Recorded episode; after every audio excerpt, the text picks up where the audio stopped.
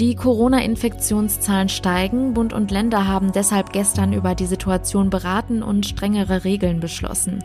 Was genau darüber haben wir nochmal den Überblick.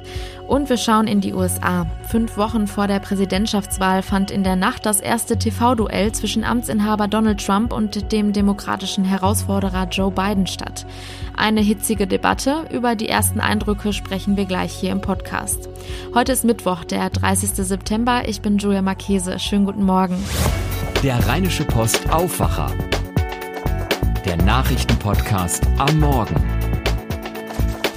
Man kann es nicht mehr schönreden, das Wetter. Das zeigt sich allein schon, wenn wir einen Blick aus dem Fenster werfen. Aber schauen wir mal, ob es so bleibt und wie die Temperaturen sind. Der Tag heute startet bewölkt, vereinzelt sind auch Schauer möglich. Die Höchsttemperaturen liegen zwischen 16 und 20 Grad. In der Nacht wird der Himmel dann aber wieder klarer, vereinzelt kommt es aber auch zu Nebel. Die Tiefstemperaturen liegen hier zwischen 14 und 10 Grad. Auch der Donnerstag beginnt bewölkt. Im Tagesverlauf kommt es immer wieder zu einigen Schauern. Die Temperaturen liegen bei 16 bis 19 Grad. In der Nacht kühlt es sich dann nochmal richtig ab mit Tiefstwerten bis zu 6 Grad. Am Freitag erwartet uns leider auch Regen mit Tageshöchsttemperaturen von 14 bis 18 Grad. Zeitweise sind auch stärkere Windböen möglich. In der Nacht kühlen sich die Temperaturen dann auch wieder runter auf 12 bis 7 Grad und auch dann ist mit stürmischen Böen und gebietsweise auch Regen zu rechnen.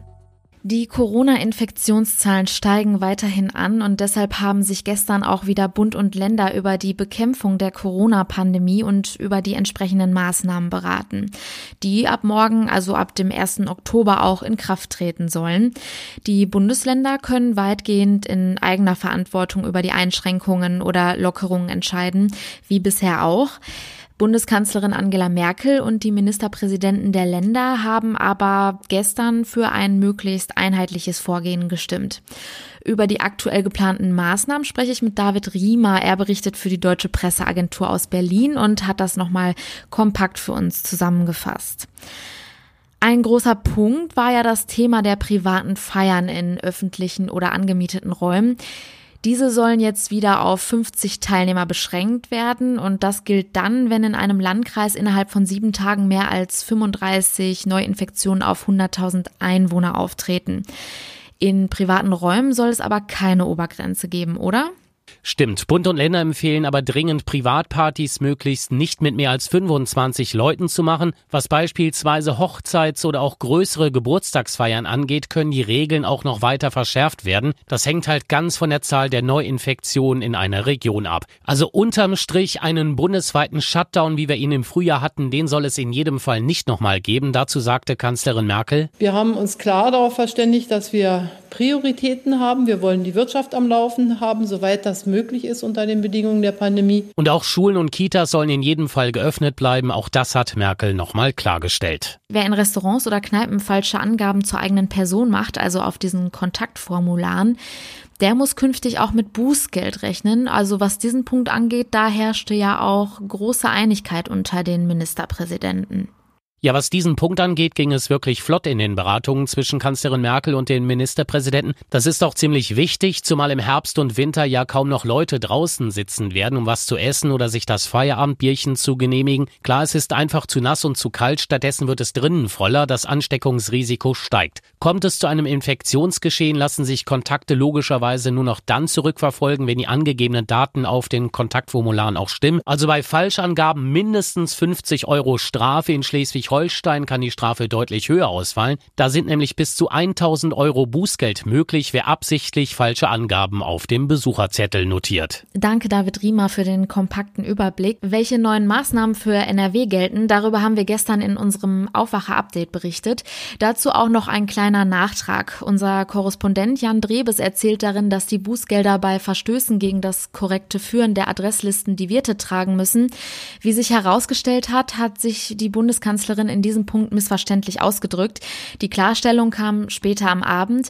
Falsche Angaben zu ihrer Person von Gästen in Restaurants und Bars werden künftig mit einem Bußgeld von mindestens 50 Euro belegt, das von den Gästen zu entrichten ist.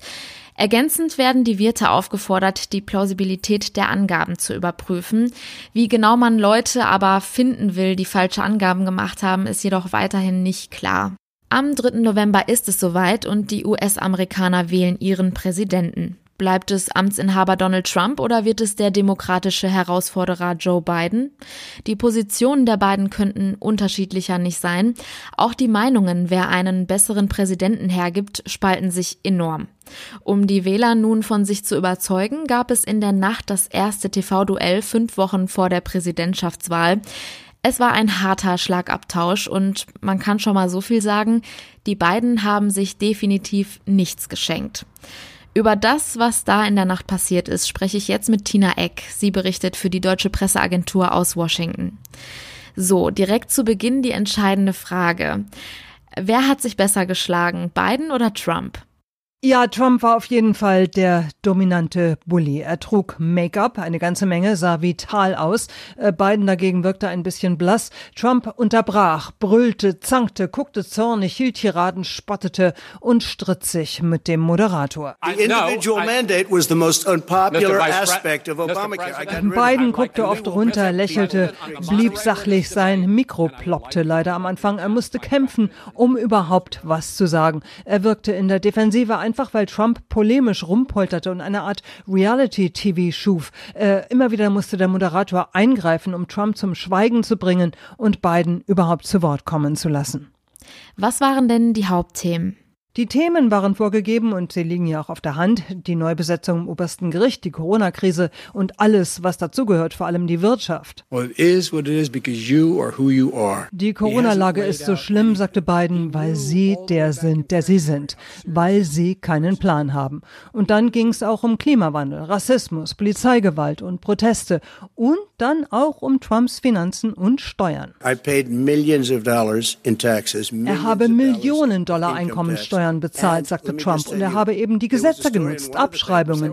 Nur dumme Leute zahlten viele Steuern. Ich habe gehört, es gab im Vorfeld noch so einigen Hickhack über Ohreninspektionen und Medikamententests. Was hatte es damit auf sich? Ja, Trump behauptete, Biden ließe sich von seinen Helfern Antworten in die Ohrstöpsel soufflieren und äh, dass es deshalb äh, keine Ohreninspektion geben sollte. Und der andere Vorwurf war, äh, dass Trump immer wieder behauptet, Biden werde nur durch Dopingmittel überhaupt aufrecht und wach gehalten. Und deswegen hatte das Trump-Team einen Drogentest, einen Dopingtest verlangt. Und dann hieß es auch noch, Biden habe um Pausen gebeten während der Debatten äh, und Trump brauche die nicht. Das ist alles Stimmungsmache. Klappern gehört bei Trump halt immer zum Handwerk. Wieso war denn diese erste Debatte jetzt schon so immens wichtig? Äh, weil viele Wähler schon jetzt ihre Stimme abgeben. Wegen Corona entweder per Briefwahl oder eben auch beim sogenannten Early Voting. In einigen Staaten sind die Wahllokale ja bereits für die frühzeitige Stimmabgabe geöffnet. Und viele machen auch davon Gebrauch, um Gedränge zu vermeiden, um es hinter sich zu bringen, äh, so sicher wie möglich einfach zu sein. Und da ging es eben letzte Nacht schon darum, möglicherweise noch Stimmen umzudrehen, Wähler zu überzeugen, denn die Wahl ist hier bereits im Gange. Und gab es schon erste Reaktionen?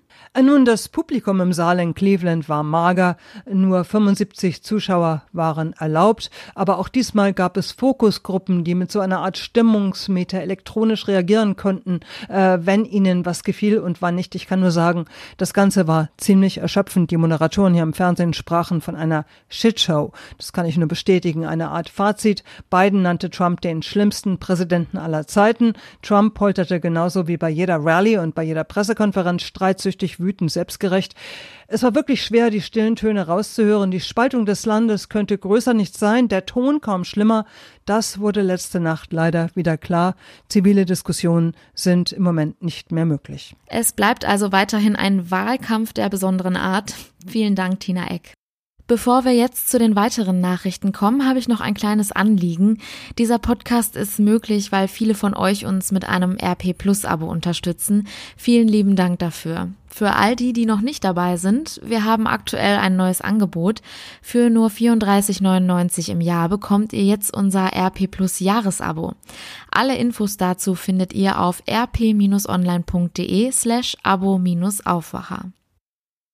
Schauen wir jetzt auf die Themen, die heute noch wichtig sind. Für Ministerpräsident Armin Laschet geht es nach den Konferenzen zu den neuen Corona-Verordnungen heute nach Rom. Am Nachmittag wird er vor Ort vom italienischen Regierungschef Giuseppe Conte empfangen. Am Donnerstag empfängt dann Papst Franziskus den Ministerpräsidenten bei einer Privataudienz im Vatikan. Gestern standen aufgrund des Warnstreiks im Nahverkehr Busse und Bahnen still. Nun ruft die Gewerkschaft Verdi zu einem weiteren Streik auf, diesmal im Gesundheitswesen. In zahlreichen Kliniken in NRW wollen Beschäftigte deshalb heute ihre Arbeit niederlegen. Anlass ist auch hier die aktuelle Tarifrunde des öffentlichen Dienstes. NRW bekommt eine neue Energie- und Klimaagentur. Das kündigte Wirtschaftsminister Andreas Pinkwart gestern in Düsseldorf an. Die Landesgesellschaft soll dann künftig die Industrie, kleine mittelständische Unternehmen, aber auch die Kommunen sowie Bürgerinnen und Bürgern bei Investitionen in den Klimaschutz und den Umbau eines neuen Energiesystems unterstützen. Ziel sei eine Beschleunigung bei der Energiewende. Im Fußball kommt es heute zu einem echten Supercup-Klassiker. Der FC Bayern erwartet Borussia Dortmund und strebt den nächsten Titel, den Supercup, an. Für den FC Bayern wäre es nach dem Triple und dem Erfolg im europäischen Supercup ein weiteres Erfolgserlebnis. Aber auch der BVB ist motiviert. Nach Ansicht von Kapitän Marco Reus kann diese Partie sogar eine Signalwirkung haben. Es war nur der Supercup in Anführungsstrichen, aber wir spielen gegen Bayern und ähm, da ist immer Prestige dabei und deshalb ähm, gibt es für uns ähm, ja, keine Sekunde, wo wir sagen, okay, wir machen es jetzt ein bisschen, bisschen lässiger. Stattfinden wird das Spiel ohne Zuschauer. Das hatte die Stadt München bereits bekannt gegeben. Kommen wir zum Schluss noch zu einer doch eher außergewöhnlichen Meldung. Es ist quasi das Ende eines Kunstkrimis. 2016 hatte die Staatsanwaltschaft Paderborn vier antike Statuetten aus der Zeit 600 bis 400 vor Christus bei Ermittlungen wegen Hehlerei mit Raubkunst sichergestellt. Sie waren damals bei der Durchsuchung auf dem Wohnzimmertisch eines verdächtigen Restaurators gefunden worden. Jetzt, vier Jahre später, hat Ministerpräsident Armin Laschet die antiken Kunstwerke wieder an Ägyptens Botschafter übergeben. Und das war der Rheinische Postaufwacher vom 30. September 2020. Morgen sind wir dann schon im Oktober angekommen, wie die Zeit vergeht. Wie immer gilt, wenn ihr uns etwas sagen möchtet, schreibt uns gerne an aufwacher.rp-online.de.